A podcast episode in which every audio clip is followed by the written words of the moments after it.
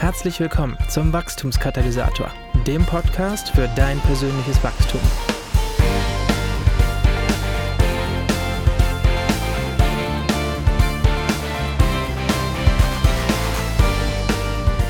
Hallo und herzlich willkommen beim Wachstumskatalysator und zur Episode 57. Ich bin Markus Schmidt, Gründer und Pastor von 316 und ich freue mich, dass du mir auch heute wieder dein Ohr leist. Hast du gewusst, dass die wenigsten Arbeitnehmer in Deutschland Mitarbeitergespräche mit ihren Vorgesetzten führen und wenn doch, es hauptsächlich um die jeweiligen Schwächen des Mitarbeiters geht? Kaum eine Unterhaltung am Arbeitsplatz dreht sich stattdessen um die Stärken des Mitarbeiters. Auch wenn es sich hier im Podcast nicht um dein Arbeitsleben, sondern um dein geistliches Leben handelt, reden wir hier und heute über das Thema Stärken. Ich bin felsenfest davon überzeugt, dass dich Schwächen schwächen und Stärken stärken. Das heißt, wenn du dich hauptsächlich mit deinen Schwächen beschäftigst, dann wirst du oder bleibst du schwach. Wenn du dich aber hauptsächlich mit deinen Stärken beschäftigst, dann wirst du oder bleibst du stark. Schwächen, Schwächen, Stärken, Stärken. Wenn ich hauptsächlich sage, dann meine ich, dass man sich mitunter oder ab und zu durchaus auch mal mit seinen Schwächen beschäftigen darf aber eher im Sinne des Wahrnehmens und Begreifens der eigenen Grenzen oder wenn es um Charakterschwächen im Sinne von Sünde geht, dann darf man da auch mal hingucken. Wer sich noch an Episode 16 und die zwölf Lernfelder erinnern kann, weiß, dass es auch so manches Lernfeld gibt, das man im Sinne einer Schwachstelle beackern darf. Allerdings darf ein solcher Minimumansatz keinesfalls dazu führen, die Fokussierung der eigenen Stärken aus den Augen zu verlieren und sich eher auf die Schwächen als auf die Stärken zu konzentrieren. Ich nehme das im Kontext Kirche tatsächlich so wahr, dass wir in der Persönlichkeitsentwicklung und in der Gemeindeentwicklung beinahe ständig auf unsere Defizite und Schwachpunkte schauen und versuchen uns an diesen Schwachstellen weiterzuentwickeln. Wir vergessen dabei meist völlig, unsere Stärken zu stärken und wir vergessen auch, dass Schwächen schwächen. Positive Gefühle, Kraft, Erfolg, Gesundheit und Stärke wird sich mit einer permanenten Schwächenfokussierung auf keinen Fall einstellen. Ohne jetzt zu sehr ins Detail zu gehen und einzelne Bibelstellen aufzuführen, aber die Bibel spricht immer und immer wieder davon, stark zu sein oder stark zu werden, oder? Es geht in diesen Stellen meistens darum, im Herrn stark zu sein. Im Herrn stark zu sein bedeutet natürlich die Kraft aus ihm und nicht aus sich selbst zu beziehen. Stärke entsteht aber auch dort, wo ich in meinem Leben auf die mir von Gott verliehenen Stärken baue.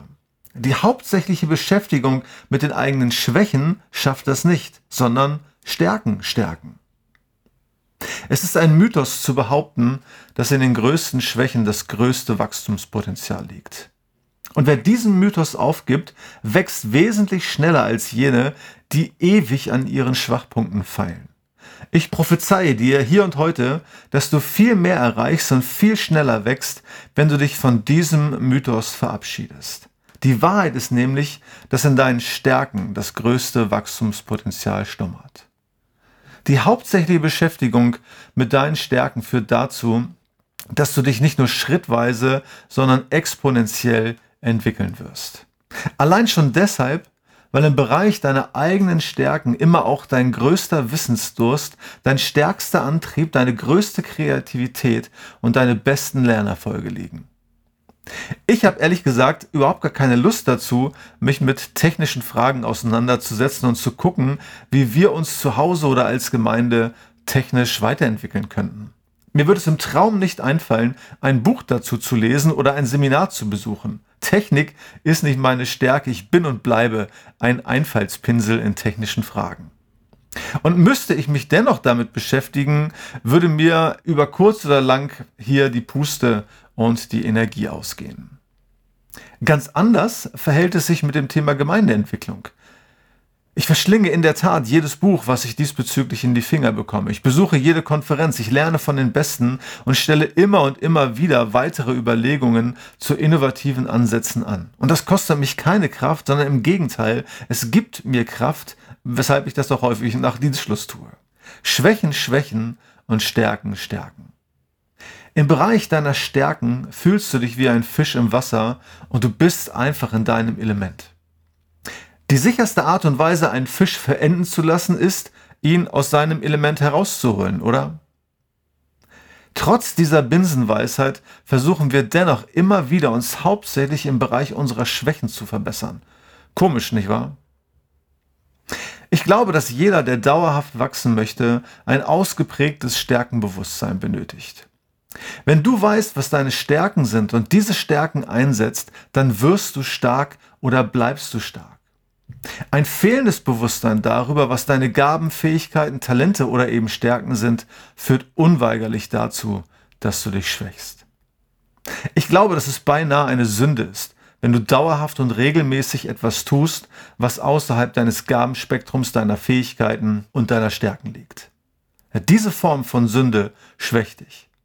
Und vielleicht sogar auch andere, denn Schwächen schwächen auf ganzer Linie. Sünde hat von jeher eine zerstörerische, eine destruktive oder eine minimierende Kraft. Im ursprünglichen Sinne des griechischen Wortes heißt Sünde so viel wie Zielverfehlung, richtig? Und Gottes Ziel ist, dass du dich im Bereich deiner Stärken engagierst und nicht in dem Bereich, wo Not am Mann ist. Der Apostel Petrus schreibt, dass wir mit den Gaben dienen sollen, die wir empfangen haben, nicht mit denen, die wir nicht empfangen haben. Die Tatsache, dass so viele Stellen im Reich Gottes oder der Kirche nicht besetzt sind, rechtfertigt noch lange nicht das Bemühen wohlmeinender Christen, sich im Bereich ihrer Schwächen einzusetzen. Schwächen, Schwächen auf ganzer Linie. Einen selbst und eben auch die anderen. Stärke, auch die Stärke im Herrn, wird dadurch torpediert und sabotiert. Okay, man muss Gott vielleicht nicht direkt um Vergebung bitten dafür, seinen eigenen Stärken nicht nachzukommen und diese Stärken nicht einzusetzen. Einen Job zu machen, weil ihn kein anderer macht, ist moralisch definitiv nicht verwerflich. Aber konsequent zu Ende gedacht, blockiert gerade dieser Umstand das Wachstum.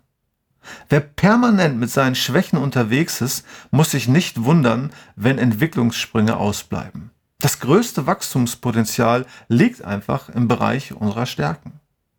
Und komm mir an dieser Stelle bitte, bitte nicht mit der Glorifizierung der Treue. Treue ist gut, Treue ist wichtig und Treue ist biblisch. Es ist doch aber so, ja, da werden Leute, die überhaupt nicht für einen Bereich geeignet sind, für ihre Treue gelobt. Völlig übersehen wird aber, dass eine Person dadurch unter Umständen nicht im Bereich ihrer Stärken unterwegs sein kann und diese Schwäche schwächt. Treue ist gut, wichtig und biblisch.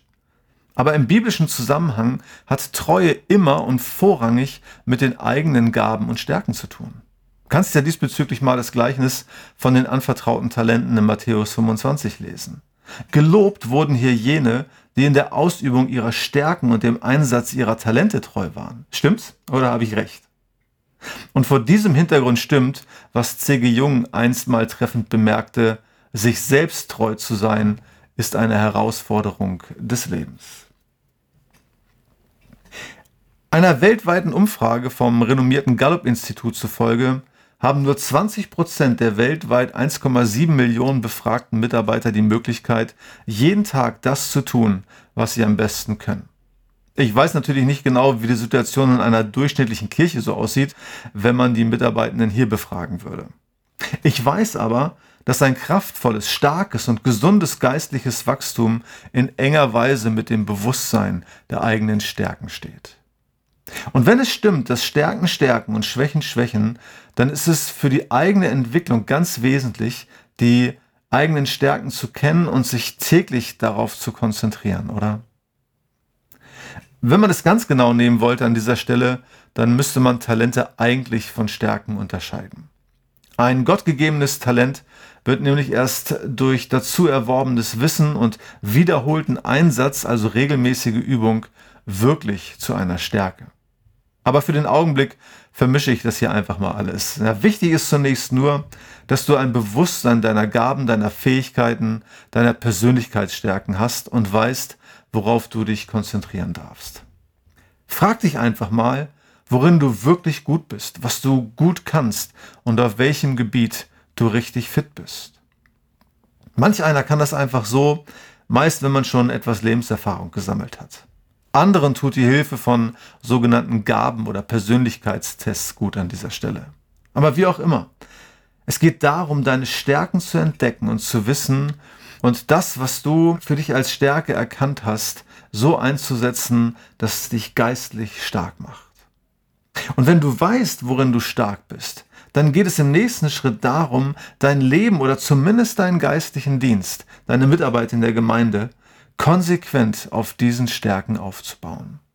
Das ist der erste Schritt in ein starkes Leben, einem Leben voller Kraft, einem Leben, das Wirkung erzielt, einem Leben, das sich gesund entwickelt. Das alles geht nicht von heute auf morgen, keine Frage.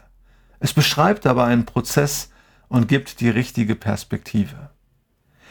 Je älter ich werde und je länger ich im Dienst bin, desto mehr versuche ich meinen Dienst um meine Stärken herum zu gestalten. Meine geistlichen Gaben sind das Gründen, das Leiten, das Lehren und die Beratung. Und solange ich konsequent in diesem Kontext tätig bin, mache ich die Erfahrung, dass ich selbst, aber auch andere durch mich wachsen. Wenn ich aber permanent oder häufiger als unbedingt nötig außerhalb meiner Stärken tätig bin, dann schwächt das. Immer, wenn es zum Beispiel darum geht, gründlich vorzugehen, Detailarbeit zu leisten, Dinge konsequent zu Ende zu denken, schwächt das zum einen mich selbst, aber auch die Organisation, für die ich arbeite, in meinem Fall 316. Und deswegen versuche ich über kurz oder lang so viele Schwächen wie nur möglich zu eliminieren, indem ich einige Dinge einfach aufhöre zu tun oder noch lieber, indem ich sie an andere delegiere. Und zwar nicht an die treu Doofen, die nicht Nein sagen können, sondern an Leute, deren Stärken meine Schwächen sind, die stark sind und werden, indem sie das tun, was mich schwächt. Ich führe dazu eigens eine Stoppliste. Ich habe nicht nur eine To-Do-Liste, wo ich mir die Dinge notiere, die ich zu tun habe, sondern ich hege und pflege auch eine solche Stoppliste. Und hier führe ich immer neue und wiederkehrende Aufgaben auf, die im Bereich meiner Schwächen liegen, die mich meiner Stärke berauben und die ich bei nächster Gelegenheit an andere delegiere. Denn Stärken stärken und Schwächen schwächen. Ich möchte an dieser Stelle noch ein Buch empfehlen, das ich heute immer noch genauso liebe wie vor vielen Jahren, als ich es zum ersten Mal gelesen habe. Und es ist jetzt nicht der Gabentest von Christian Schwarz, der sich an sich auch als Buchtipp geeignet hätte, wie ich gerade feststelle. Nein, es ist das Buch von Marcus Buckingham und Donald Clifton und heißt Entdecken Sie Ihre Stärken jetzt. In dem Buch geht es nochmal tiefer um das, was ich hier beschrieben habe und fußt auf der von mir erwähnten Umfrage des Gallup-Instituts. Die Autoren beschreiben, wie man Stärken entdeckt, wie man Schwächen eliminiert, was die Anatomie einer Stärke ist und auch sehr spannend zu lesen ist, was es mit dem Kontext einer Stärke auf sich hat. Und daneben kann man mit Hilfe des Buchs ein Stärkenprofil erstellen, das so ganz anders ist, was man sonst bei Gaben- und Persönlichkeitstests herausbekommt. Die ermittelten Stärken gehen nämlich in eine etwas andere Richtung. Sie sind eine Mischung aus Fähigkeiten, Werten und Überzeugungen. Die fünf hier ermittelten Stärken des sogenannten Strength Finders, wie der enthaltene Test heißt, geben mir persönlich seit Jahren immer wieder den Anstoß, mein Leben konsequent um meine real existierenden Stärken herumzubauen. Von daher klare Kaufempfehlung für Entdecken Sie Ihre Stärken jetzt. Ich verlinke den Titel auch nochmal in den Show Notes für dich. Zum Schluss etwas Besinnliches aus der Antrittsrede von Nelson Mandela, dem ersten dunkelhäutigen Präsidenten Südafrikas. Unsere größte Angst ist nicht, unzulänglich zu sein. Unsere größte Angst ist, grenzenlos mächtig zu sein. Unser Licht, nicht unsere Dunkelheit, ängstigt uns am meisten.